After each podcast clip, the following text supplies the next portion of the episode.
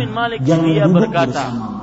Syujjan Nabi sallallahu alaihi wa ala alihi wasallam dan ber- yauma eh, Uhud. membicarakan pembicaraan para ikhwan yang dirahmati oleh. Allah Subhanahu wa taala eh, maksud 24. daripada Eh, syujja 1. adalah disebutkan oleh para ulama yaitu uh, wa huwa an yadribuhu bi syai'in fayajrahahu fihi wa yashuqqahu thumma istu'mila fi ghairihi min al-a'dha.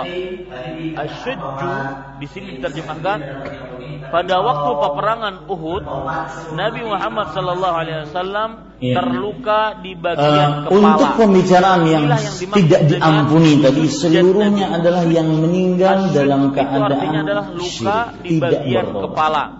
Ya, Ya. luka di firman Allah dalam surat An-Nisa ayat, surat- ayat Kalau 48 kita perhatikan ayat 116 para ikhwah itu semuanya adalah yang meninggal di atas kesyirikan dan tidak belum bertobat eh, dari dalam kalau beberapa bertobat riwayat maka Nabi Muhammad sallallahu alaihi wa dari para sahabat yang musyrik? Beliau luka di peperangan besar. Uhud pada tubuh pada wajah ya, beliau. sebagian besar dari mereka. bacakan, Umar bin Khattab, Eh, di antaranya bin Imam Affan, Ibnu Ishaq. dalam kitab beliau Al-Maghazi semua orang dari sahabat Rasul sallallahu bahwa alaihi wasallam Anas bin Malik Ya. berkata, Abu Bakar As-Siddiq yang tidak semuanya mensyirikan Allah Subhanahu Tetapi ketika dia bertobat diampuni dosanya oleh Allah. Ya. Nabi Muhammad sallallahu alaihi wasallam bersabda, eh, apa Anas bin Malik berkata, "Kusirat rabaiyatun Nabi sallallahu alaihi wasallam." Artinya gigi Ya.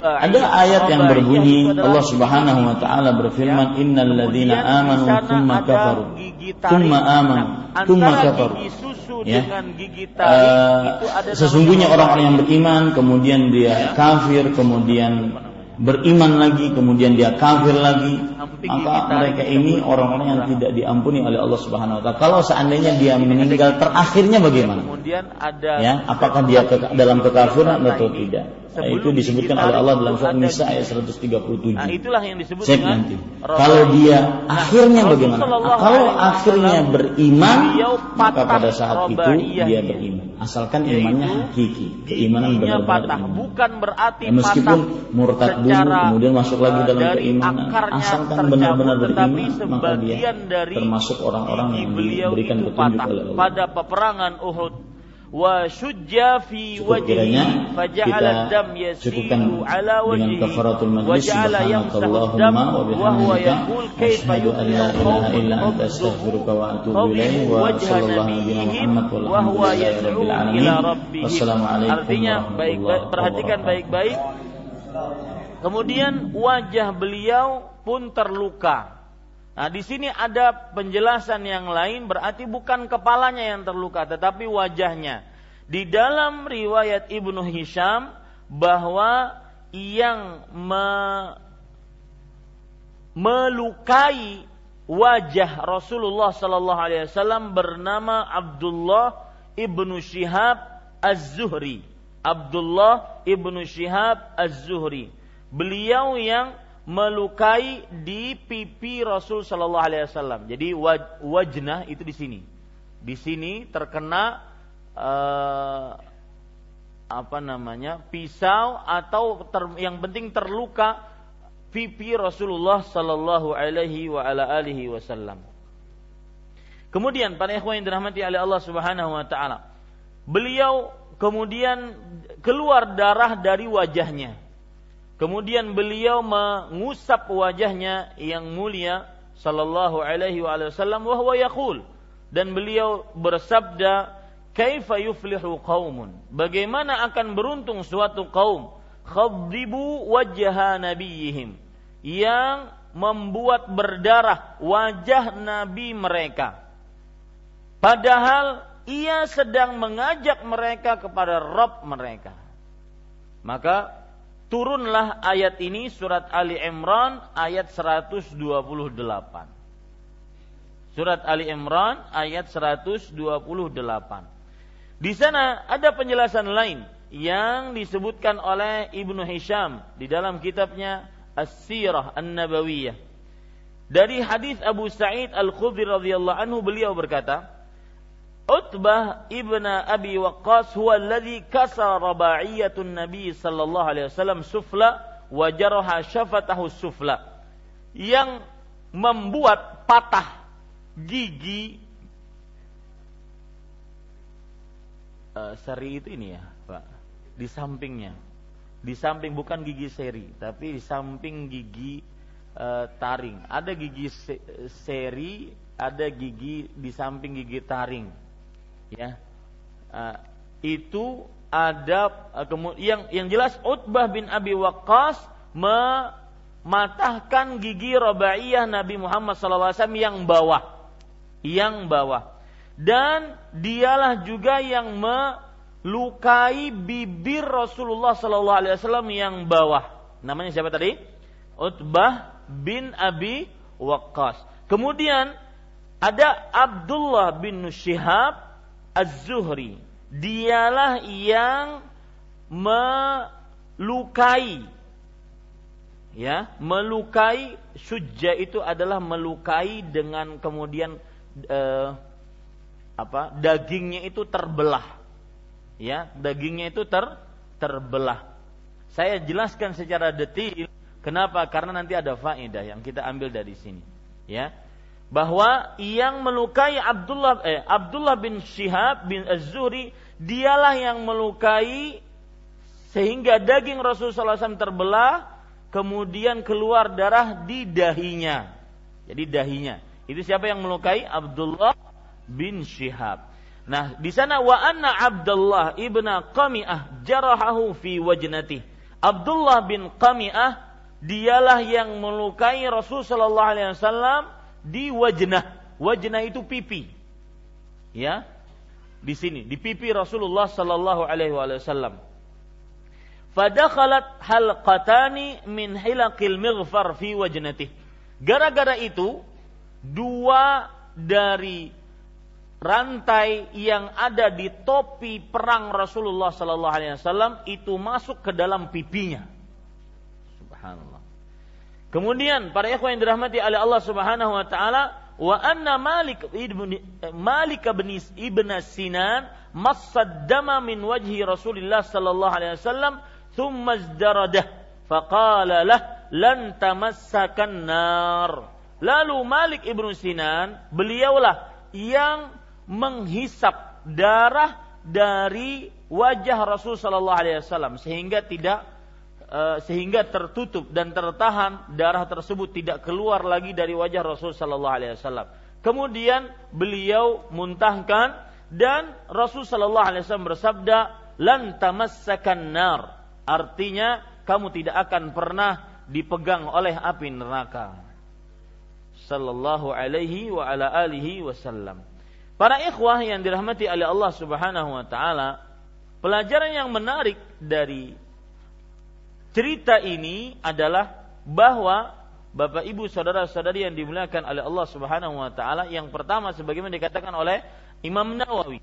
Wa fi hadza wuqu'ul asqam wal ibtila bil anbiya salawatullah wa salamuhu alaihim liyanalu jazilal ajri was thawab wa lita'rifa umamuhum wa ghairu ma asabahum wa yata'assu bihim. Artinya di dalam cerita ini bagaimana Rasul Shallallahu Alaihi Wasallam berdakwah. Nanti juga kita akan baca riwayat selanjutnya bagaimana Rasul Shallallahu Alaihi Wasallam berdakwah luar biasa.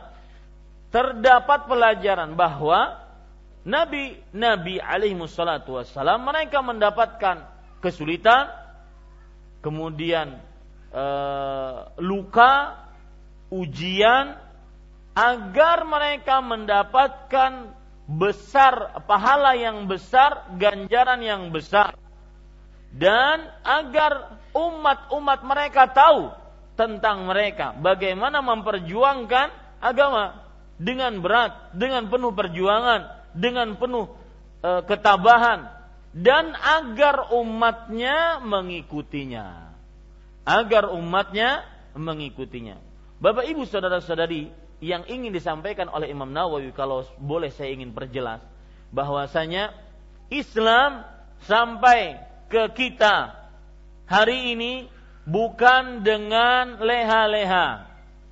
Islam sampai ke kita sampai detik ini dan mudah-mudahan kita diwafatkan di atasnya itu tidak disampaikan oleh Nabi dengan santai-santai, penuh dengan perjuangan.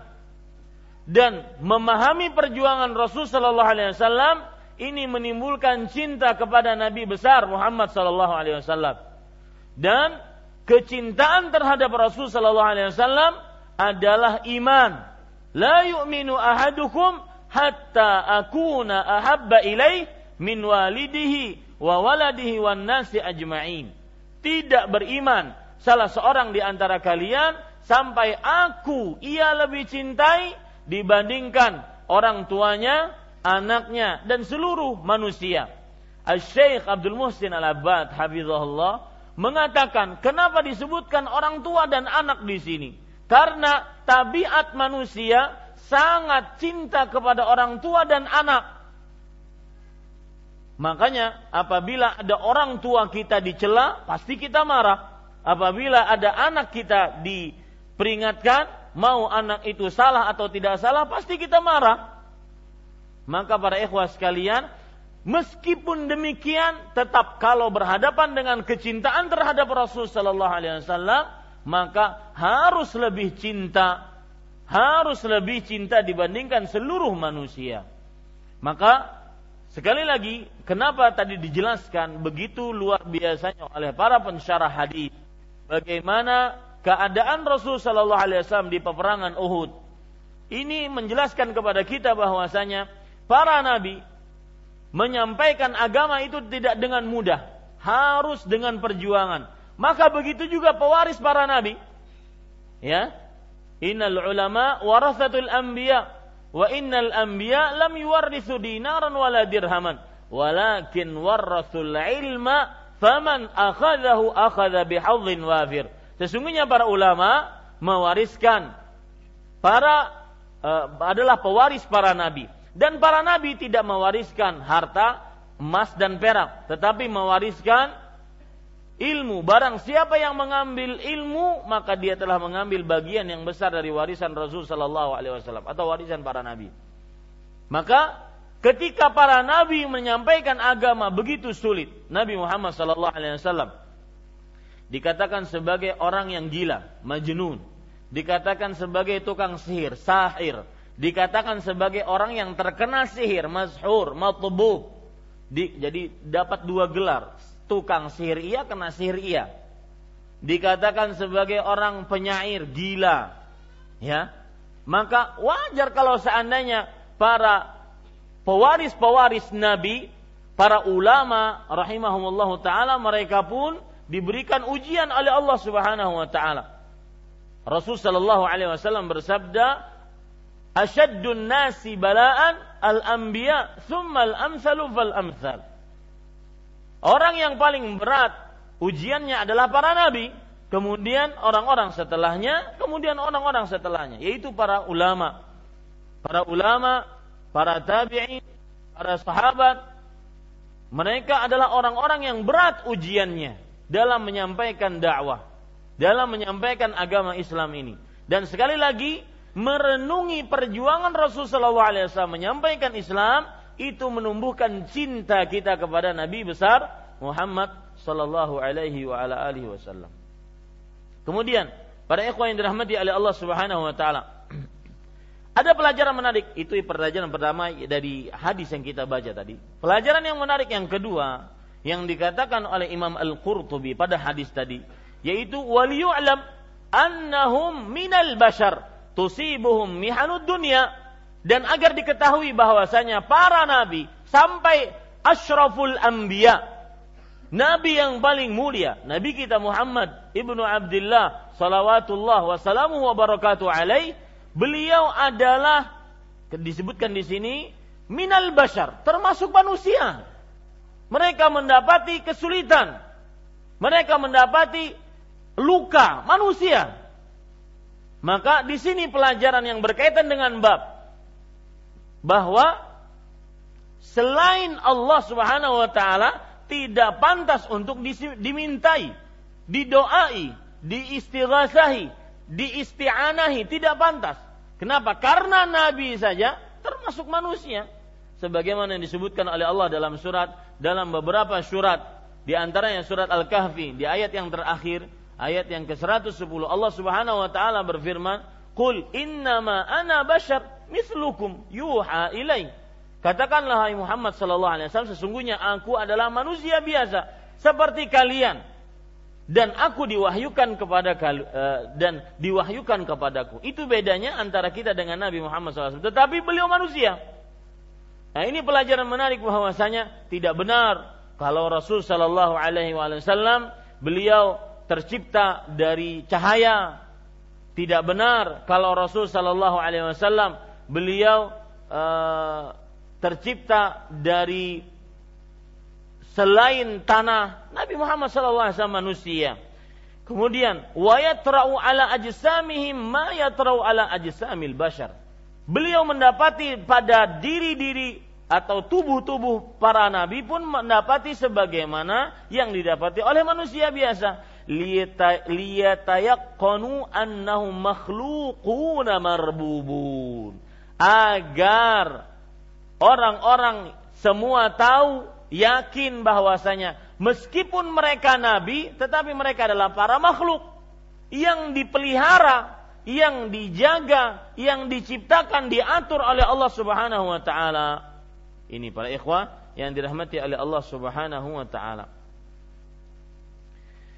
Jadi, pelajaran menarik Bapak, Ibu, saudara-saudari yang dimuliakan oleh Allah Subhanahu wa taala yaitu ketika Rasul sallallahu alaihi wasallam luka-luka dengan luka yang sangat luar biasa tersebut adalah agar kita tahu bahwa beliau manusia yang beliau adalah Abdullah hamba Allah yang tidak boleh disembah.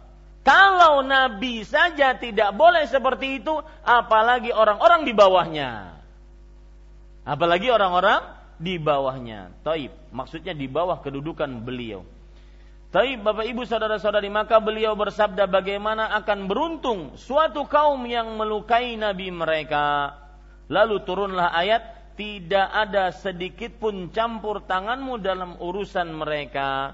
Bapak, Ibu, saudara-saudari yang dimuliakan oleh Allah, maksud dari tidak ada sedikit pun campur tanganmu dalam urusan mereka, maksudnya adalah semua apa yang di terjadi itu adalah di tangan Allah.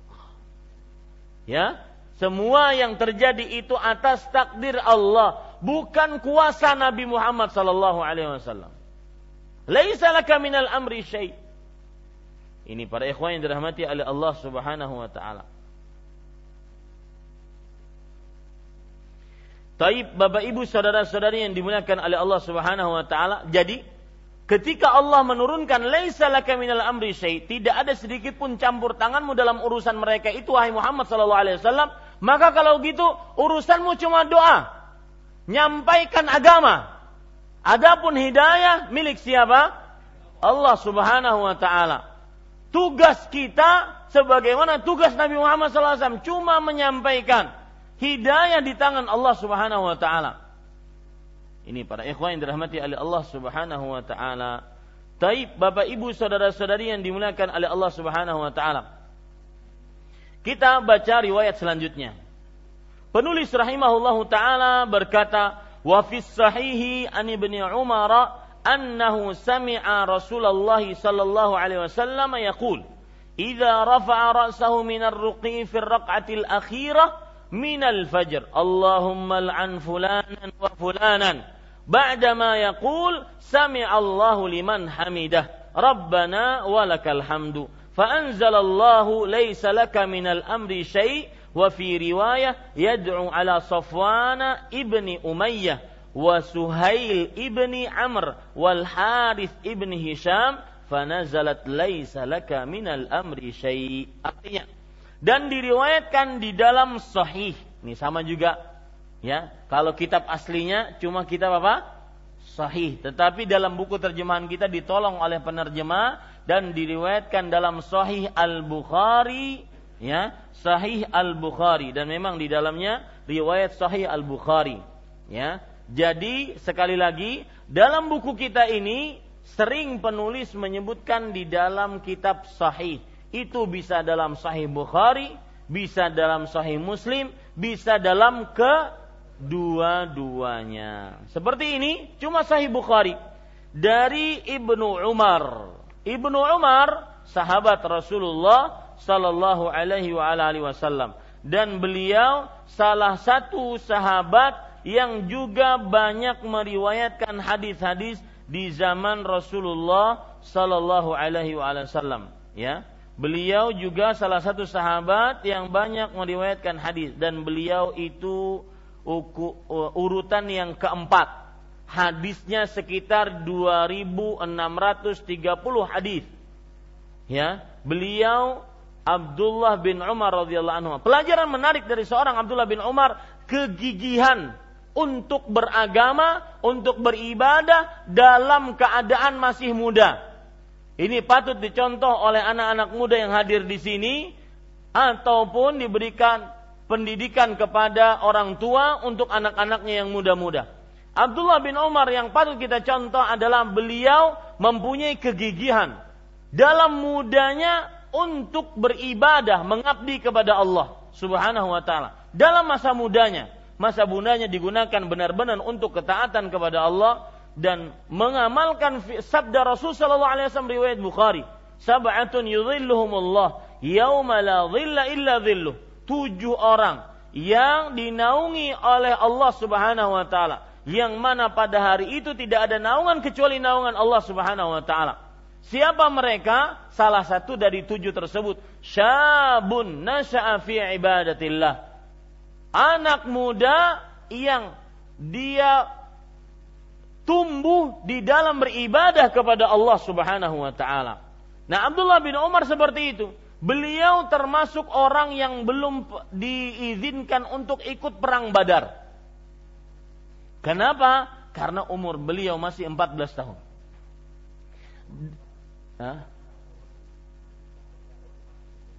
Iya. Beliau juga termasuk orang yang tidak dimasukkan kepada perang Uhud. Ya. Kenapa? Karena umur beliau masih 14 tahun. Jadi perang-perang yang luar biasa, Badar dan Uhud, beliau tidak bisa masuk. Kenapa? Karena beliau termasuk orang yang masih muda. Padahal beliau sangat ingin untuk ikut perang Uhud tersebut dan perang Badar tersebut. Tetapi karena sangat muda, maka Bapak Ibu saudara-saudari yang dimuliakan oleh Allah Subhanahu wa taala, Abdullah bin Umar radhiyallahu anhu belum diizinkan. Dan termasuk kegigihan Abdullah bin Umar dalam beribadah di antaranya beliau termasuk orang yang masih muda dan banyak meriwayatkan hadis. Jadi ketika Nabi masih hidup, Abdullah bin Umar radhiyallahu anhu beliau termasuk dari sahabat yang muda-muda yang banyak meriwayatkan hadis. Dalam zaman Rasul Shallallahu Alaihi Wasallam ketika Nabi Muhammad Shallallahu Alaihi Wasallam masih hidup, ada dikenal dengan istilah al-abadilah al-arba'ah, yaitu empat orang Abdullah yang masih muda, yang berna, yang masih muda, yang banyak meriwayatkan hadis. Ya, empat orang. Azan, silakan azan dulu. Ya, kita lanjutkan Bapak Ibu saudara-saudari yang dimuliakan oleh Allah Subhanahu wa taala. Sebagaimana yang saya sebutkan tadi bahwa pelajaran menarik dari seorang Abdullah bin Umar radhiyallahu anhu bahwa beliau adalah termasuk dari al-abadilah al-arba'ah. Al-abadilah maksudnya adalah seorang yang bernama Abdullah. Dan al-arba'ah adalah empat orang. Jadi di zaman sahabat ada yang bernama Abdullah dan dengan takdir Allah mereka ini muda-muda. Dan dengan takdir Allah mereka ini pun adalah orang yang paling banyak meriwayatkan hadis. Yang pertama yaitu Abdullah bin Umar radhiyallahu anhu. Kemudian yang kedua yaitu Abdullah bin Abbas radhiyallahu anhu. Kemudian yang ketiga yaitu Abdullah bin Amr radhiyallahu anhu. Kemudian yang keempat yaitu Abdullah bin Amir radhiyallahu anhu. Ini adalah empat sahabat yang banyak sekali meriwayatkan hadis. Eh, sekali lagi pelajaran dari Abdullah bin Umar radhiyallahu anhu bahwasanya beliau dengan masa mudanya beliau gunakan untuk benar-benar beribadah kepada Allah Subhanahu wa taala, menuntut ilmu. Dan menuntut ilmu tatkala muda beda dengan menuntut ilmu tatkala tua. Tatkala muda itu bagaikan memahat di batu. Tatkala muda bagaikan memahat di air. Ya. Hmm. Menghafal surat Ad-Duha pagi pagi hari jangan sampai sore zuhur sudah hilang. Ya. Jadi an-naqshu fi sigari kan naqshi al-ilmu fi sigari kan naqshi al hajari. Menuntut ilmu di masa kecil itu seperti memahat di batu. Wal ilmu fil kibari kan naqshi 'alal ma' dan menuntut ilmu di masa tua itu seperti memahat di air. Tidak ada tidak ada nilainya, artinya cepat sekali habisnya. Ini Bapak Ibu saudara-saudari yang dimuliakan oleh Allah Subhanahu wa taala. Yaitulah Abdullah bin Umar. Salah satu pelajaran menarik juga Abdullah bin Umar bahwasanya beliau orang yang paling sering menapak tilasi Rasulullah sallallahu alaihi wasallam. Paham menapak tilas, Pak? Jadi gini, saking cintanya beliau kepada Rasulullah sallallahu alaihi wasallam, sepeninggal Rasulullah, beliau ingat di masa Rasul sallallahu alaihi wasallam hidup pernah menambatkan onta di pohon ini. Maka ketika beliau lewat di situ, tidak ada keperluan untuk singgah di situ, beliau pun menambatkan onta di situ. Saking benar-benar ingin mencontoh Rasul sallallahu alaihi wasallam dan beliaulah yang mengatakan kullu bid'atin dalalah wa in ra'ahan nasu hasanah. Setiap yang mengada-ngada dalam agama itu sesat. Meskipun semua orang menganggap baik. Itu dia. Siapa? Abdullah bin Umar radhiyallahu anhuma. Taib. Para ikhwan yang dirahmati oleh Allah Subhanahu wa taala, dan Bapak Ibu saudara-saudari yang dimuliakan oleh Allah dalam hadis riwayat Imam Bukhari dari Hafsah bahwa Rasul sallallahu alaihi wasallam berkata kepada Hafsah, "Inna Abdullah rajulun saleh." Sesungguhnya Abdullah ibnu Umar adalah lelaki yang saleh. Ada pelajaran yang lain dari Abdullah bin Umar radhiyallahu anhu dan khusus untuk saya pribadi mudah-mudahan ini bisa mengamalkannya dan juga Bapak Ibu saudara-saudari sekalian Rasul sallallahu alaihi bersabda, "Ni'mar rajul Abdullah law kana qama minal lail." Sungguh lelaki yang paling baik adalah Abdullah bin Umar kalau seandainya beliau bangun malam. Kalau seandainya beliau bangun malam. Ini para ikhwan yang dirahmati oleh Allah Subhanahu wa taala. Ada saya dikirimi Al Ustaz Al Fadil hafizahullah taala Ustaz Firanda sebuah perkataan yang sangat menarik tentang bangun malam. Coba perhatikan baik-baik Bapak Ibu saudara-saudari, saya bacakan apa yang disebutkan di sini. Kana al-Imam Ahmad ibn Hanbal idza ra'a talib al-ilm la yaqumu min al-lail kuffa an ta'limi. Artinya Imam Ahmad Ibn Hanbal rahimahullah jika melihat seorang penuntut ilmu tidak bangun malam maka tidak jadi ngaji, diajari oleh Ahmad Ibn Hanbal. Gak pantas jadi penuntut ilmu. Yang tidak bangun malam tidak pantas untuk menuntut ilmu. Kemudian waqad bata indahu Abu Usmah lailatan minal layali. Pernah suatu ketika seorang yang bernama Abu Usmah bermalam di rumah Ahmad Ibnu Hambal. Fawadha'a lahu imam ma'an lil wudu. Imam Ahmad bin Hambal meletakkan air untuk berwudu. Thumma ja'ahu qabla an yu'adzina lis-subh. Fawajadahu na'iman. Lalu Ahmad Imam Imam Ahmad Ibnu Hambal rahimahullahu taala mendatangi beliau sebelum azan subuh dan mendapati Abu Ismah dalam keadaan tidur wal ma'u bihalih fa Dulu susah untuk pura-pura. Ya, dulu susah untuk pura-pura. Karena dulu nggak ada air, nggak ada keran, jadi wudhunya ada di depan kamar. Ahmad Imam Ahmad Ibnu Hanbal rahimahullah mendapati air seperti du, sedia kala tidak berkurang artinya ini orang nggak bangun nggak bangun malam tidak digunakan untuk berwudu wa qala lima ji'ta ya ba'ismah Imam Ahmad mengatakan, "Kenapa engkau datang wahai Abu Ismah mendatangiku? Ada apa? Apa tujuanmu?" Faqala, "Ji'tu atlubul hadis." Aku datang ingin belajar ilmu hadis, mengambil riwayat-riwayat hadis dari engkau. Qala, "Kaifa tatlubul hadis wa laysa laka fil lail?" Bagaimana kau bisa menuntut ilmu hadis dan kamu tidak punya sholat tahajud di malam hari? Ya, ini amalan rahasia bagi penuntut ilmu. Ini amalan rahasia bagi penuntut ilmu. Kemudian beliau mengatakan, "Idhab min haitsu ji'ta." Pulang kau. Pulang. Dari mana kamu datang? Silahkan pulang. Imam Ahmad Ibnu Hambal. Dan guru yang seperti ini mungkin kalau sekarang dikatakan, "Wah, ustadznya kasar." Ustadznya pura-pura, ustadznya ah macam-macam dah. Khalli ala Allah.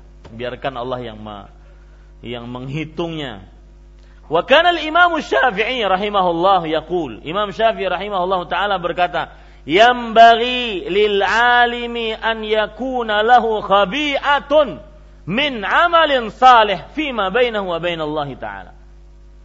Harus seorang alim mempunyai amalan rahasia dari amal saleh antara dia dengan Allah. Yang dimaksud adalah salat malam. Kemudian beliau mengatakan, fa inka fa inna kulla man dhahara lin-nasi min ilmin au amal qali au amalin qalilin qalilun nafi' fil akhirah. Sesungguhnya yang sering terlihat oleh manusia dari ilmu ataupun amal itu sedikit manfaatnya di akhirat. Lihat nih baik-baik perkataan yang luar biasa. Fa inna kullama dhahara lin-nasi min ilmin aw amal qalilun naf'i fil akhirah. Amal dan ilmu yang sering terlihat oleh manusia itu manfaatnya sedikit di akhirat. Punya amalan rahasia. Mulai dari sekarang, ayo kita berlomba-lomba mempunyai amalan rahasia. Terutama dalam malam hari. Kemudian ada perkataan yang menarik lagi. Wa ma ru'ya ahadun fi manahi faqala ghafarallahu li bi'ilmi illa qalilun minan nas. Dan tidaklah seseorang bermimpi di dalam tidurnya lalu ia berkata ghafarallahu li bi'ilmi illa qalilun minan nas. Allah Subhanahu wa taala mengampuniku dengan ilmuku kecuali sedikit dari manusia. Coba perhatikan lagi perkataan itu semua riwayat disebutkan oleh Imam uh, An-Nawawi dalam kitab Al-Majmu' Syarh Al-Muhadzab. Kemudian Abu Sulaiman Ad-Darani mengatakan laulal lail ma ahbabtu al-baqa'a. Kalau seandainya bukan karena malam ada, aku tidak ingin hidup di dunia. Ya, ini Bapak Ibu saudara-saudari yang dimuliakan oleh Allah. Kemudian Ali ibnu Bakkar radhiyallahu anhu berkata, "Mundu arba'ina sanah ma ahzanani illa tulu'ul fajr." Subhanallah. Artinya setelah semenjak 40 tahun tidak ada sesuatu yang menjadikan aku sedih kecuali terbitnya fajar. Akhir artinya dengan terbitnya fajar berhenti salat malam. Ini para ikhwan yang dirahmati oleh Allah Subhanahu wa taala. Dan banyak sekali Bapak Ibu saudara-saudari yang dimuliakan oleh Allah Subhanahu wa taala, saya takut menyampaikan ini saya tidak mengamalkannya. Mudah-mudahan kita bisa termasuk dalam hadis Rasul sallallahu alaihi wasallam yang dikatakan oleh Rasul sallallahu alaihi wasallam kepada Abdullah bin Umar, "Inna ni'ma rajulu Abdullah law kana qama min Sesungguhnya sebaik-baik manusia, sebaik-baik lelaki. Artinya lelaki yang benar-benar lelaki adalah Abdullah kalau seandainya bangun malam. Maka diceritakan setelah itu Abdullah tidak pernah meninggalkan sholat malam sekalipun. Mudah-mudahan kita diberikan petunjuk oleh Allah Subhanahu wa taala untuk mengerjakan ini. Kemudian Bapak Ibu saudara-saudari yang dimuliakan oleh Allah, dari Ibnu Umar radhiyallahu anhu bahwa ia mendengar Rasulullah sallallahu alaihi wasallam bersabda Idza rafa'a ra'sahu minar ruku' fi raq'atil akhirah fi raq'atil akhirah minal fajr berdoa tatkala mengangkat kepalanya dari ruku pada rakaat terakhir dalam salat. Berdoa tatkala mengangkat kepalanya dari ruku pada rakaat terakhir dalam salat subuh. Jadi kapan itu? Rakaat terakhir habis ruku kemudian bangun. Untuk apa? Untuk i'tidal sebenarnya. Tapi beliau gunakan untuk ber berdoa. Berarti di sini kalau kita perhatikan doanya tersebut setelah apa? Setelah ruku. Ya. Kebiasaan kalau orang kunut kapan? Sebelum ruku atau setelah ruku? Setelah ruku, ya. Ya. Jadi ini ini yang terjadi di tengah masyarakat dan itu yang dilakukan oleh Rasul sallallahu alaihi wasallam. Dan di sini disebutkan dalam sholat subuh. Sedikit menyinggung tentang kunut di sholat subuh. Saya tidak ingin tidak ingin menyebutkan secara detil, akan tetapi saya ingin menyebutkan pendapat para ulama tentang sholat subuh. Biar bapak ibu saudara saudari ketahui apa sebenarnya sholat subuh tersebut, pendapat para ulamanya apa. Perhatikan baik-baik. Yang pertama yaitu mazhab Hanafi dan Hambali.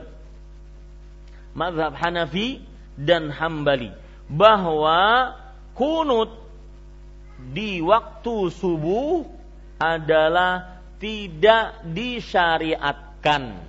Ini mazhab mana? Hanafi dan Hambali. Jangan sewat dulu. Ya, jangan sewat dulu. Mazhab Hanafi dan Hambali bahwa kunut di waktu subuh tidak di apa?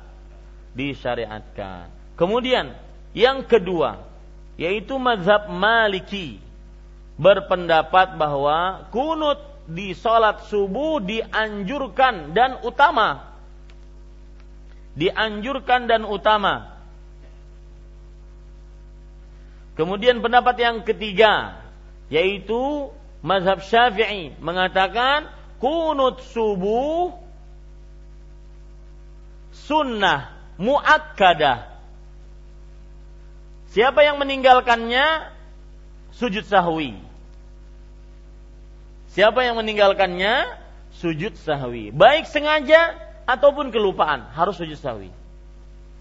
Ya, harus sujud sahwi. Ini menurut pendapat yang ke ketiga. Nah, itulah pendapat para ulama. Ya.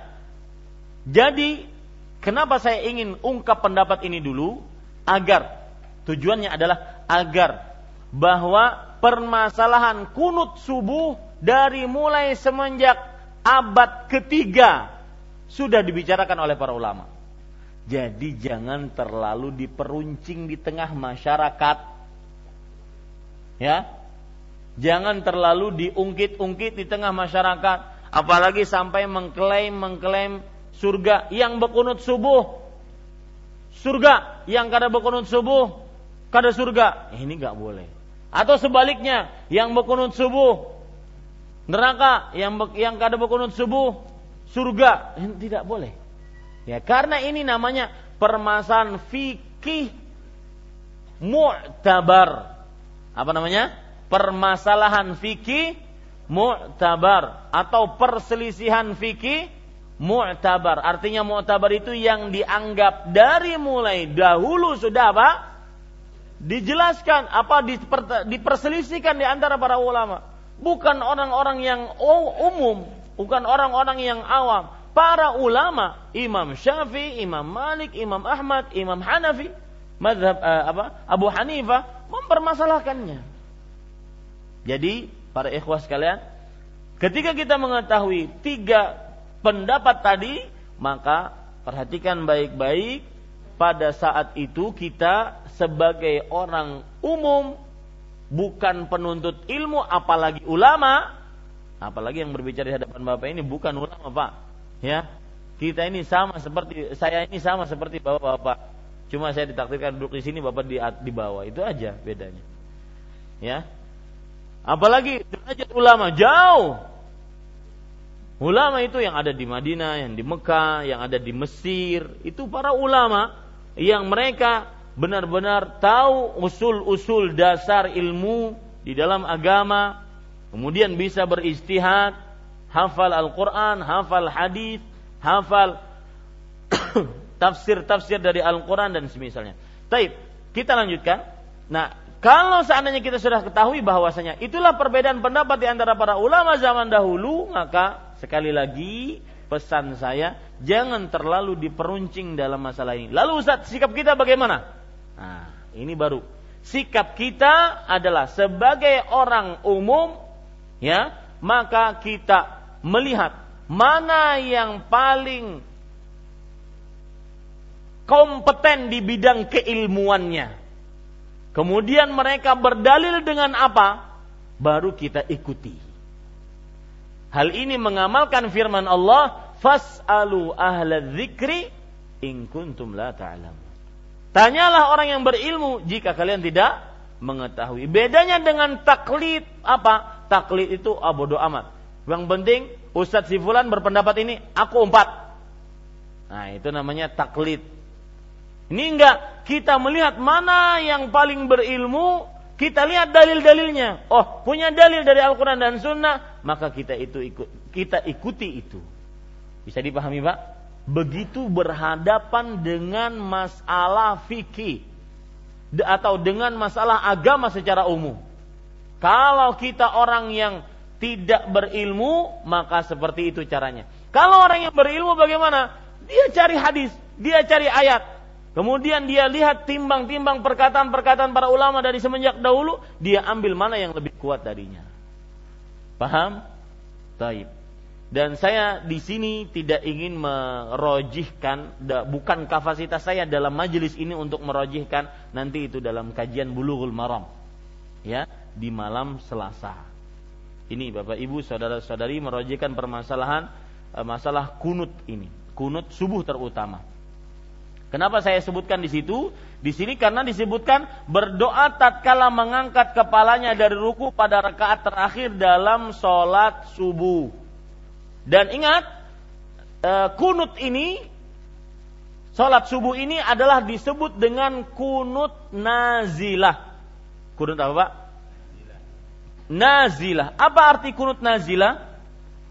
Arti kunut nazilah adalah doa yang dibaca tatkala kaum muslim dalam keadaan dalam keadaan apa? kesulitan, dalam keadaan terhimpit, didesak oleh musuh, peperangan, musibah, ya namanya kunut nazilah. Hadis yang kita baca sekarang Rasul Shallallahu Alaihi Wasallam ya di dalam sholat subuh berkunut setelah ruku terakhir di rakaat terakhir itu maksudnya adalah doa kunut apa? Nazilah. Doa kunut nazilah. Sedikit saya menyinggung tentang kunut subuh. Ustadz, bukankah itu hadisnya di kunut subuh? Berarti kalau begitu memang di sholat subuh itu ada ada apa? Kunut. Maka jawabannya Bapak Ibu saudara-saudari yang dimuliakan oleh Allah, pertama Rasul Shallallahu Alaihi Wasallam berkunut bukan hanya di sholat subuh, tetapi juga zuhur, asar, maghrib, isya, subuh. Ya, makanya disebut dengan kunut apa?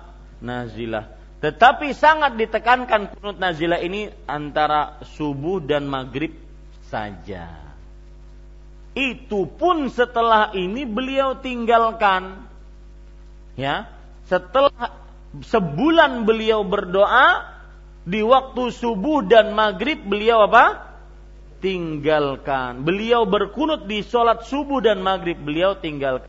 Kalau seandainya ada yang mengambil pendapat kalau begitu kita berkunut subuh saja karena Rasulullah SAW pernah berkunut subuh maka kita katakan kenapa tidak berkunut maghrib juga? Karena Rasulullah SAW pun berkunut di waktu apa? Maghrib. Bisa dipahami ini? Baik. Ini menunjukkan bahwasanya apalagi di sana ada hadis Anas bin Malik bahwa Anas bin Malik bercerita qanata Rasulullah sallallahu alaihi wasallam fi fi salatil fajri hatta faraqad dunya. Rasul sallallahu alaihi wasallam berkunut di salat subuh sampai meninggal dunia. Hadis ini riwayat Imam Ahmad, riwayat Imam Abu Daud dan yang lainnya dan hadisnya derajatnya mungkar. Mungkar itu lemah menyelisihi yang sahih. Kenapa di dalamnya ada seorang perawi yang bernama Abu Ja'far Ar-Razi. Wah, Ustaz hafal. Enggak, ini skripsi ulun di sana, jadi ulun hafal kan. Ya, bukan hafal, bukan. Jadi jangan sampai dikira macam-macam. Ya, karena skripsi jadi kita mengerjakan lama maka ada seorang perawi yang bernama Abu Ja'far siapa? Ar-Razi. Beliau ini dikenal oleh oleh para ulama hadis sebagai majhul, Orang yang tidak dikenal Orang yang tidak dikenal perawinya, baik tidak dikenal kedudukannya, namanya pun tidak dikenal. Itu kan Abu Ja'far Ar-Raji. Abu Ja'far berarti kunyah, namanya tidak dikenal.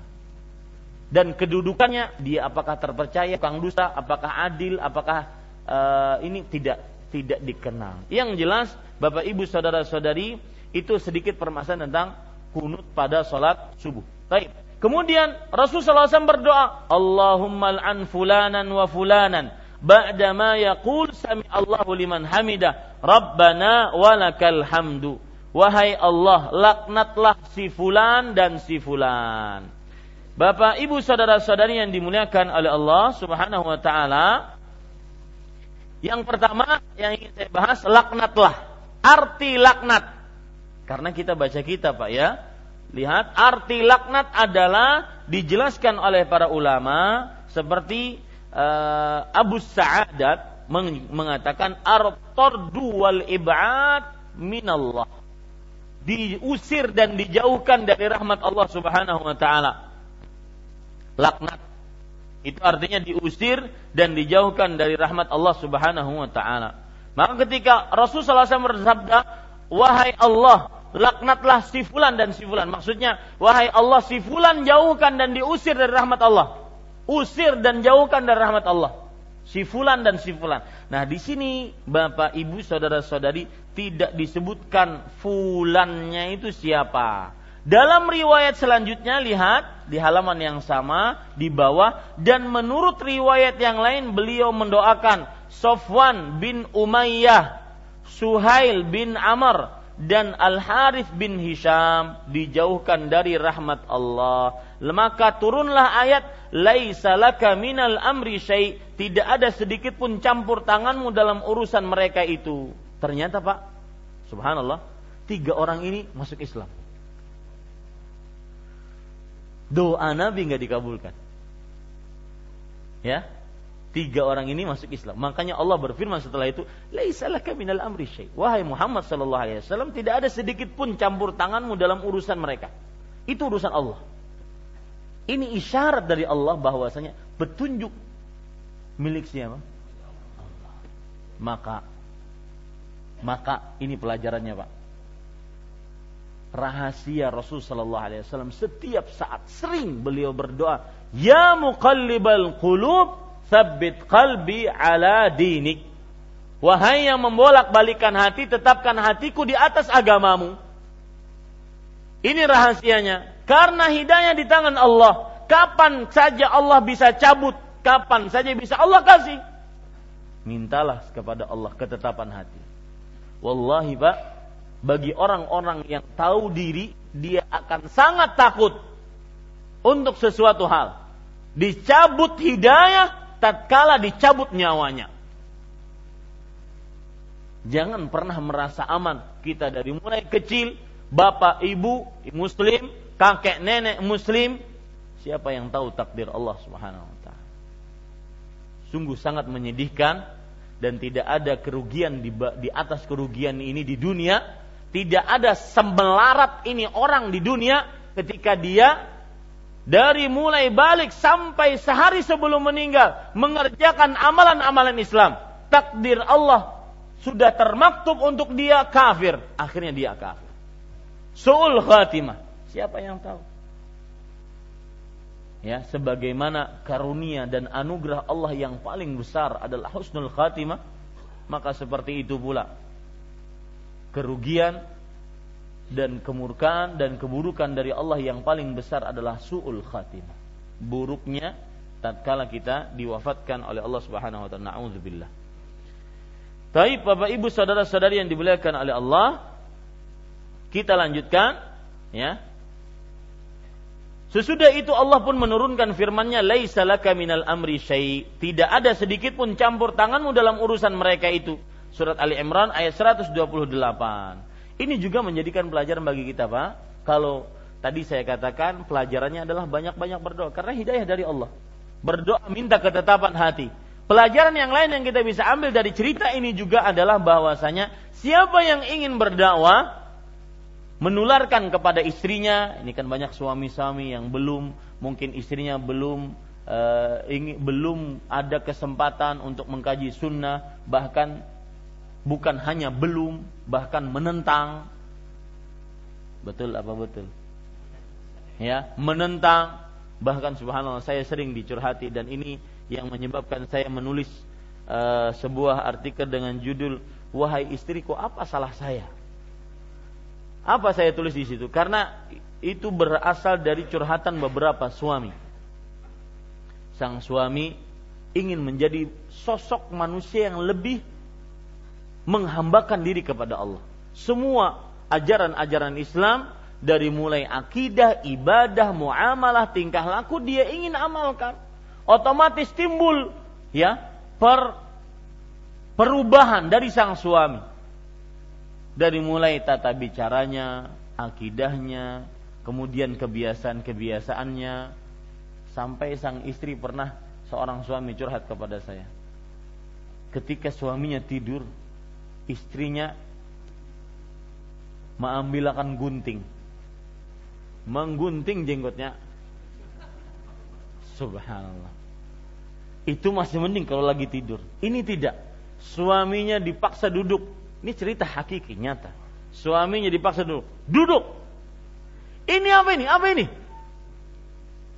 Ya.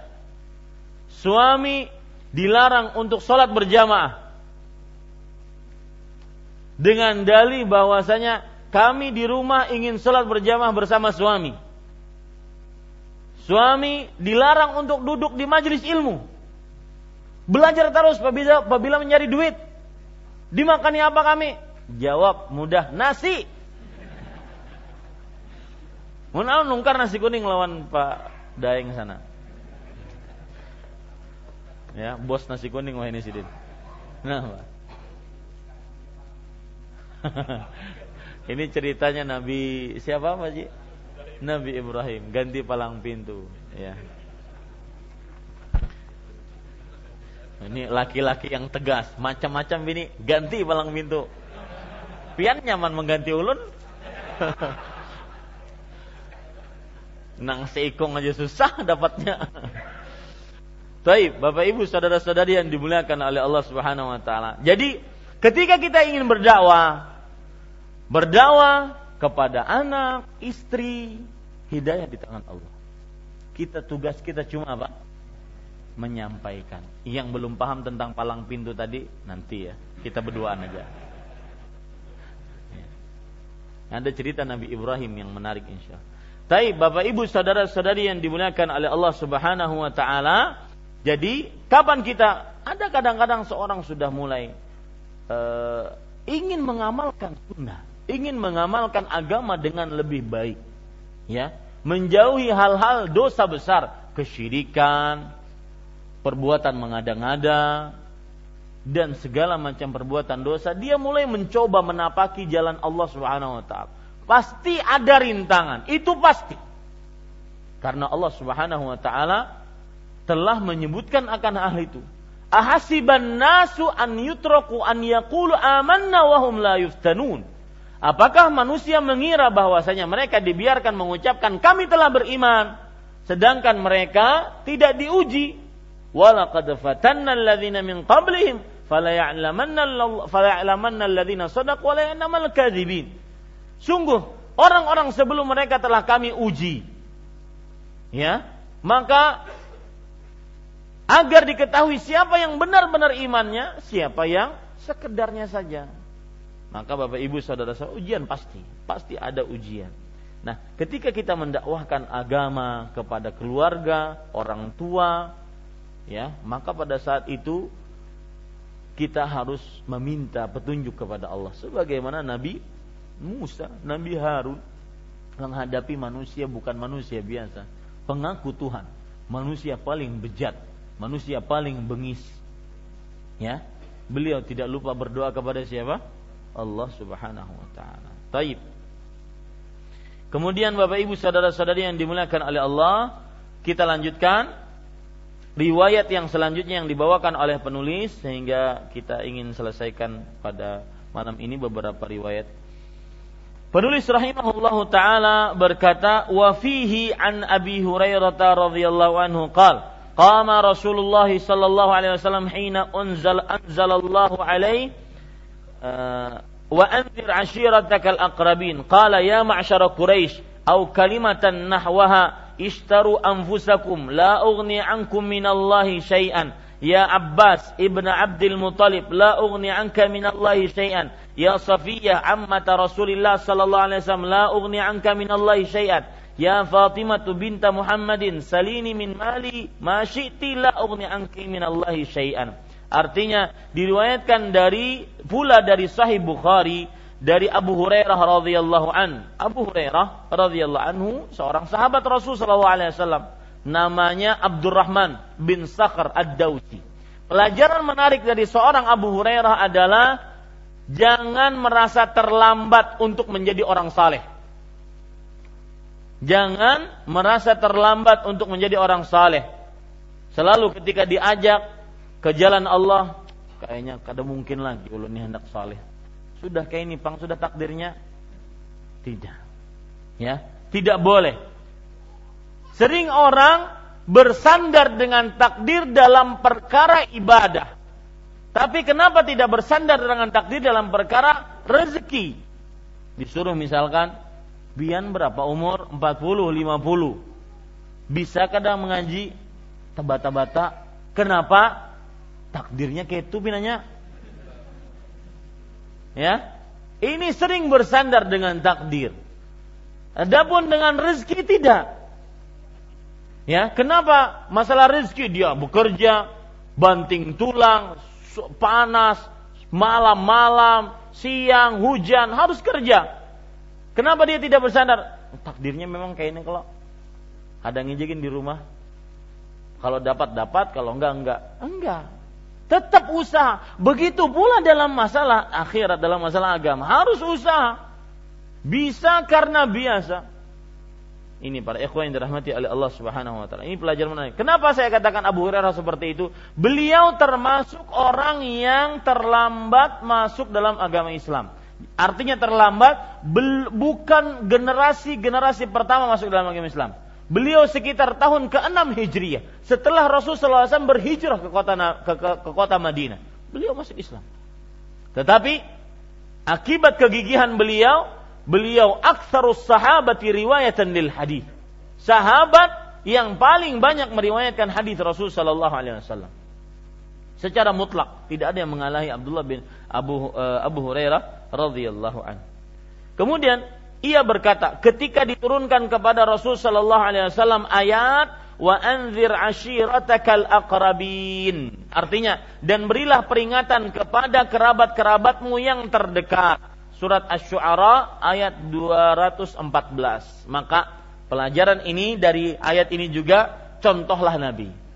Dan kerjakan firman Allah ini. Yang paling patut kita dakwahi siapa kerabat-kerabat terdekat kita. Ya, coba lihat dari mulai uh, akar kita atau cabang-cabang kita ataupun uh, samping-samping kita, ranting-ranting kita. Akar kita, bapak, ibu sudah dapat petunjuk belum? Berakidah yang benar belum? Ya, menjauhi kesyirikan tidak? Kemudian beribadah sesuai dengan petunjuk Rasul Sallallahu Alaihi Wasallam atau tidak? Itu Pak lebih utama memikirkan bagaimana mereka dapat petunjuk dibandingkan kita. Ummai, si fulan tuh Kalau mau sholat berjamaah, tinggalkan. Urus abah mama. Urus abah mama kita agar mendapatkan petunjuk dari Allah Subhanahu wa taala. Ya, dan itu min abarril bir, termasuk bakti yang paling utama dari seorang anak kepada orang tuanya. Melepaskan jerat-jerat neraka dari orang tuanya, memasukkan ke dalam indahnya surga. Ini para ikhwan yang dirahmati oleh Allah. Kalau sudah orang tua kita lihat, lihat adik, kakak, lihat juga anak, istri, lihat yang terdekat-terdekat agar mereka senantiasa mendapatkan hidayah ke dalam agama Islam yang benar ini. Berdirilah Rasul Shallallahu Alaihi Wasallam, Bapak Ibu saudara-saudari yang dimuliakan oleh Allah. Rasul Shallallahu Alaihi Wasallam disebutkan di sini berdiri di atas sofa, di atas sofa. Di sini kan tidak disebutkan berdirilah beliau. Maksudnya berdiri di sini di mana? Di atas bukit sofa. Ya, berdirilah beliau maksudnya ber, berdiri di atas mana? Di atas bukit sofa.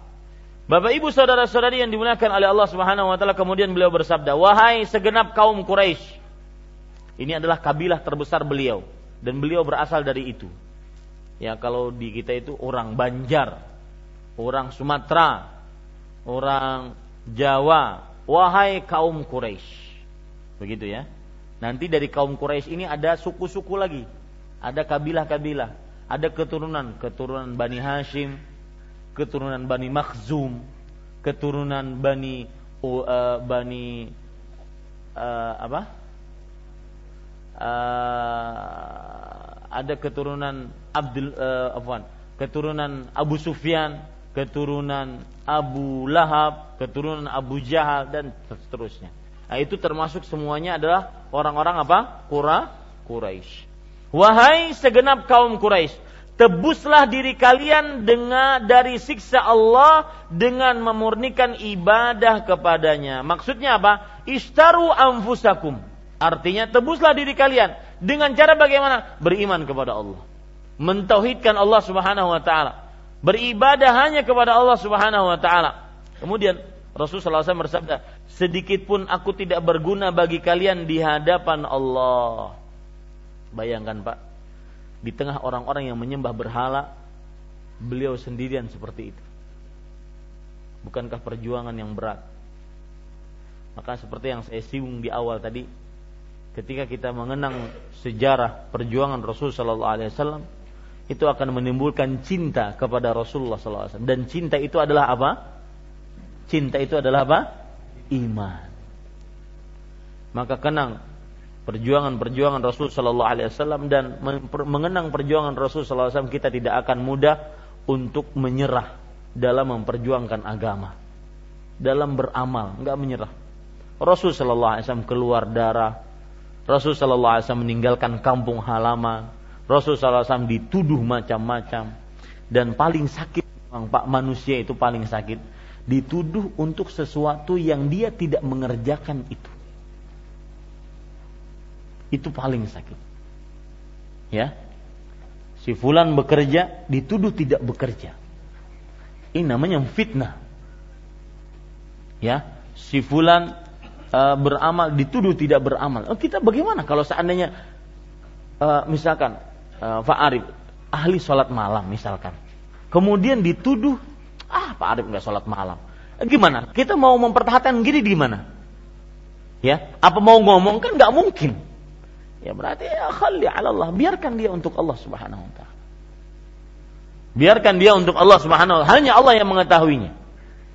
Ya, maka mengenang perjuangan Rasul sallallahu alaihi wasallam membuat kita teguh untuk senantiasa beramal di dalam agama ini. Tapi pada ikhwah kemudian perhatikan, wahai Abbas bin Abdul Muthalib, sedikit pun aku tidak berguna bagi diri bagi dirimu di hadapan Allah. Siapa Abbas bin Abdul Muthalib? Hah? Paman. Paman Rasulullah sallallahu alaihi wasallam. Abbas bin Abdul Muthalib, paman Rasulullah sallallahu alaihi wasallam dan masuk Islam pamannya. Ya, berarti Abdullah bin Abbas siapanya Rasulullah? Abdullah bin Abbas sepupu Rasulullah Sallallahu Alaihi Wasallam. Sedikit pun aku tidak berguna bagi dirimu di hadapan Allah. Maksudnya perkataan Rasul Shallallahu Alaihi Wasallam ini bahwa beliau tidak akan bisa menolong jika Allah telah menentukan keputusannya. Ya, tidak akan bisa nolong. Jika Allah Subhanahu wa taala telah menentukan keputusannya. Bukan berarti maksudnya beliau tidak bisa memberikan syafaat, tidak. Tetapi kalau sudah Allah putuskan si fulan neraka, si fulan surga, sudah. Siapa pun harus menerima. Karena neraka dan surga adalah murni keputusan siapa? Allah Subhanahu wa taala. Kemudian, wahai Sofiyah, bibi Rasulullah sallallahu alaihi wasallam. Sofiyah di sini adalah bintu uh, Abdul Muthalib. Sofiyah bintu Abdul Muthalib, bukan Sofiyah uh, dari uh, istri Rasulullah SAW. Itu Sofiyah bintu Huyai. Ya, ini Sofiyah bintu Abdul Muthalib, bibi Rasulullah Sallallahu Alaihi Wasallam. Sedikit pun aku tidak berguna bagi dirimu di hadapan Allah. Sama juga maksudnya. Dan wahai Fatimah bintu Muhammad, putri Muhammad sallallahu alaihi wasallam, mintalah kepadaku apa yang kamu inginkan dari hartaku. Sedikit pun aku tidak berguna bagi dirimu di hadapan Allah Subhanahu wa taala. Sama maksudnya bahwasanya Rasul sallallahu alaihi wasallam jika Allah telah menentukan sebuah keputusan maka Allah Subhanahu wa taala tidak akan eh, Rasul sallallahu alaihi wasallam tidak akan bisa menolong siapa pun dari manusia tersebut. Nah, pelajarannya Ustadz dari tadi apa hubungannya dengan bab? Ya, hubungannya dengan bab adalah kalau Rasulullah sallallahu alaihi wasallam manusia yang paling utama saja seperti itu tidak bisa menolong keluarga-keluarganya, maka bagaimana orang-orang yang derajat yang di bawah Rasul Sallallahu Alaihi Wasallam tentunya tidak bisa juga menolong manusia, tidak bisa juga menolong orang yang minta kepadanya. Nah ini maksud dari bab tersebut. Penyebutan-penyebutan hadis tadi tujuannya adalah selain Allah tidak pantas untuk apa? Diibadahi. Taib selesai kajian kita bab yang ke-15 tinggal membaca kandungan pada bab ini. Nanti insya Allah pada kesempatan yang lain kita akan baca. Kemudian saya ingin memberikan pengumuman mungkin masih ada waktu ternyata minggu depan kita masih kajian tetapi tanggal 18, tanggal 25 mungkin saya tidak bisa untuk kajian tauhid ini karena ada safar keluar daerah dan e, pekan depan masih ada tanggal 11 masih ada kita bisa masih mengkaji kitab tauhid. Ini yang bisa saya sampaikan wa sallallahu nabi Muhammad walhamdulillahirabbil alamin. Silahkan jika ada yang ingin ditanyakan atau ditambahkan diperjelas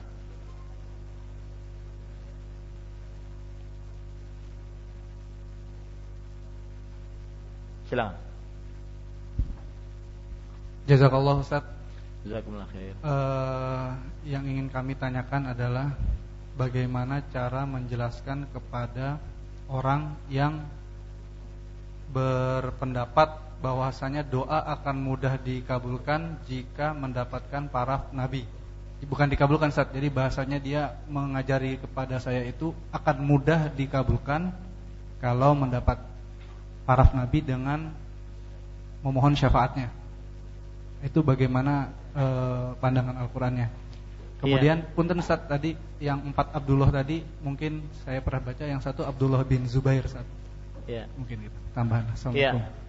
Bismillah, alhamdulillah, wassalatu wassalamu ala rasulullah Jazakumullahu khairan atas pertanyaannya Dan semoga kita senantiasa diwafatkan dalam iman Maka Jawabannya mungkin yang dimaksudkan dari pertanyaan tersebut adalah bahwa kalau seorang berdoa dan menyebutkan dengan uh, di dalam doanya tersebut meminta kepada Allah sambil menyebutkan pangkat Rasulullah Sallallahu Alaihi Wasallam maka akan mudah dikabulkan. Maka jawabannya wallahu a'lam bahwa kita di dalam Al-Qur'an diperintahkan untuk langsung meminta kepada Allah Subhanahu wa taala. Wa qala rabbukum ud'uni astajib lakum. Rob kalian berfirman berdoalah kalian kepadaku, aku akan kabulkan untuk kalian. Maka di sini diperintahkan untuk berdoa kepada Allah Subhanahu wa taala langsung. Ya, tidak memakai perantara dengan perantara apa pun termasuk di dalamnya pangkat Rasulullah sallallahu alaihi wasallam. Uh, kemudian pertanyaan uh, tambahan yang kedua koreksian lebih tepatnya dan jazakallahu khairan saya sudah dikoreksi terima kasih banyak jadi mungkin bisa dikoreksi catatannya bahwa yang empat orang tadi Abdullah bin Umar, Abdullah bin Abbas, Abdullah bin Amr dan Abdullah bin Zubair. Dan mereka-mereka adalah sahabat-sahabat yang masih muda dan bernama Abdullah dan banyak meriwayatkan hadis Rasul sallallahu alaihi wasallam. Nah, ada yang lain? Silakan.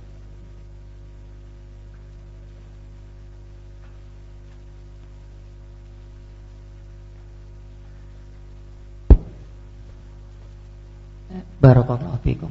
Wafikum barak. Uh, ini penjelasan dari hadis Ustaz. Ya. Uh, pemahaman saya Ustaz lah. Ya. Bagaimana akan beruntung suatu kaum yang melukai nabi mereka. Itu kan sabda sabda Nabi. Ya. Ya, ter terus itu kan suatu suatu ponis nabi terhadap kaum. Uh, terus uh, lanjutan itu kan keluar turun ayat uh, tidak ada sedikit campur tanganmu dalam urusan mereka. Itu ya. suatu teguran Allah terhadap Nabi kan? Uh, tolong jelaskan Ustaz. Iya. Uh, kedua Ustaz, uh, uh, ke sambungan yang di Samsat kemarin Ustaz. Ya. Uh, itu kan kalau kita melakukan kesirikan, kebaikan kita yang terdahulu akan dihapus. Ustaz. Uh, terus kita kembali lagi ke jalan yang lurus, apakah kebaikan-kebaikan itu akan balik kembali Ustaz? Ya. Ya, alhamdulillah jazakallah Jazakallah khair atas pertanyaannya, bagus sekali. Maka jawabannya e, sebenarnya sudah kita sebutkan tentang masalah yang ditanyakan tadi yaitu sabda Rasul sallallahu alaihi wasallam kaifa yuflihu qaumun syujja nabiyahum bagaimana atau syajju nabiyahum bagaimana akan beruntung satu kaum yang melukai nabi mereka. Kemudian Allah Subhanahu wa taala menurunkan ayat, "Laisa laka minal amri syai." Artinya uh, itu bukan urusanmu wahai Muhammad sallallahu alaihi wasallam. Nah, maksud dari perkata atau ayat ini maksudnya bukan teguran dari Rasul sallallahu alaihi wasallam. Teguran lebih tepatnya pada ayat yang tadi, pada hadis yang kedua. Ya. Tetapi itu maksudnya adalah makanya saya sebutkan bahwasanya Maksudnya adalah bahwa Rasulullah Shallallahu Alaihi Wasallam tatkala mengucapkan itu beliau uh, me meyakini bahwasanya orang-orang yang menyakiti Nabi tidak akan pernah beruntung. Orang-orang yang menyakiti Nabi tidak akan pernah beruntung. Kemudian Allah timpali dengan ayat laisa laka minal amri syai yang artinya itu bukan urusan wahai Nabi Muhammad sallallahu alaihi wa alihi wasallam. Maksudnya di sini adalah bahwa semua perkara di tangan Allah. Si fulan akan dapat pahala atau siksa itu urusan Allah. Tugasmu hanya apa? Nyampaikan. Ya, itu dia. Nah, di sini bukan teguran dari Rasul uh, untuk Allah uh, dari Allah untuk Nabi Muhammad SAW, bukan, tetapi teguran pada hadis yang kedua. Ketika Rasul Shallallahu Alaihi Wasallam melaknat fulan, fulan, fulan tiga orang, ternyata si fulan tersebut masuk Islam. Ini pelajaran menarik juga bahwa sebagian orang kadang-kadang berdoa kepada Allah Subhanahu wa taala. Jadi jawabannya sudah paham Pak ya? Jadi ketika Rasul Shallallahu alaihi wasallam mengatakan bagaimana akan beruntung suatu kaum yang melukai nabi mereka. Kemudian Allah timpali kan, "Laisa laka minal Itu bukan urusanmu. Maksudnya adalah urusan uh, siksa, pahala itu urusan siapa? Allah, bukan urusan Rasulullah sallallahu alaihi wasallam. Kamu tugasnya cuma menyampaikan. Ya, dan e, saya tidak setuju bahwasanya Rasul Shallallahu Alaihi Wasallam karena sebagian ada orang mengatakan saat beliau luka kemudian beliau mengatakan seperti itu beliau seakan-akan berputus asa. Saya nggak nggak setuju dengan perkataan ini.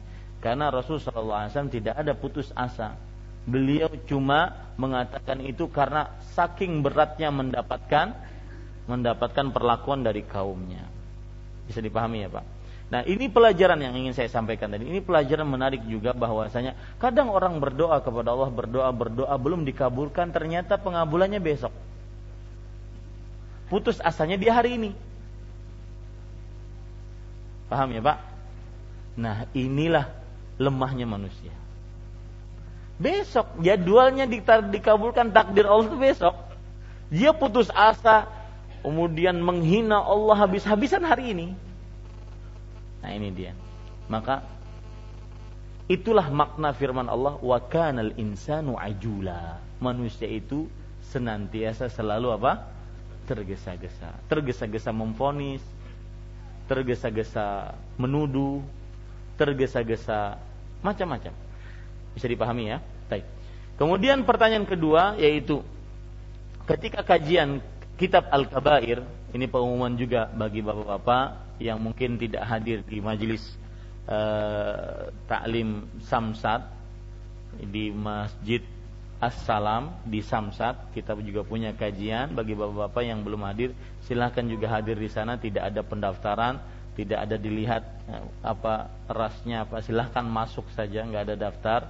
Kitab namanya kitabnya Al Kabair kita membaca kitab dosa-dosa besar Dosa pertama yang paling terbesar adalah dosa kesyirikan. Dan saya sebutkan dalam kajian itu bahwa buruknya dosa kesyirikan menghapuskan semua pahala. Semua pahala. Dari mulai dia kerjakan, dari mulai dia balik, sampai terakhir dia mengerjakan perbuatan syirik itu hapus dosanya. Hapus pahalanya. Semuanya. Puas, sholat, puasa, zakat, haji, baca Quran, berzikir, berdoa, semuanya. Sedekah, hapus pahalanya. Satu kali saja melakukan kesyirikan dan ini buruknya kesyirikan. Nah, beliau bertanya, apakah kalau orang bertaubat kembali kepada Allah, kembali jalan yang benar, apakah akan dikembalikan? Maka lihat firman Allah dalam surah Al-Furqan ayat 70. Illa man taba wa amana wa amila amalan salihan faulaika yubaddilullahu sayyi'atihim hasanat wa kana Allahu ghafuran rahima. Dan ini termasuk rahmat Allah yang luar biasa. Kecuali orang yang beriman, bertobat dan mengamalkan amal saleh maka mereka lah orang-orang yang digantikan oleh Allah kebaik kesalahannya dengan kebaikan. Sebanyak dosa yang pernah kita kerjakan digantikan oleh Allah Subhanahu wa taala dengan kebaikan tersebut. Asal bertobat kepada Allah. Ya. Asal bertobat kepada Allah dengan sebenar-benar taubat. Wallahu a'lam. Dalam hadis yang lain riwayat Imam Tirmidzi Rasulullah sallallahu alaihi wasallam bersabda, "Ya bani Adam, lau ataitani bi qurabil ardi khataya thumma laqitani la tusyriku bi syai'an la ataituka bi qurabiha maghfirah." Wahai anak manusia, kalau seandainya engkau datang nanti di hari kiamat dengan sejagat raya dosa. Kemudian engkau menemuiku dalam keadaan kamu belum mensyirikan Allah tidak melaku, tidak mati dalam kesyirikan, maka aku akan datangi engkau dengan sejagat raya ampunan. Ini hadis sahih dan ini kemur, kemurahan Allah Subhanahu wa taala. Cuma perhatian. Perhatian yang sudah bertobat jangan ujub. Jangan merasa ah yang penting saya tobat. Pertama, siapa yang menjamin taubat kita diterima. Ya. Kemudian perhatian juga, siapa yang sudah mengkaji tauhid seperti kita sekarang mengkaji tauhid, dalam ajaran tauhid diajarkan bahwasanya seluruh dosa akan diampuni oleh Allah kecuali dosa syirik. Maka sebagian orang kadang-kadang timbul dalam hatinya yang penting tidak melakukan syirik. Dosa apa saja bisa dikerjakan, yang penting nggak melakukan syirik.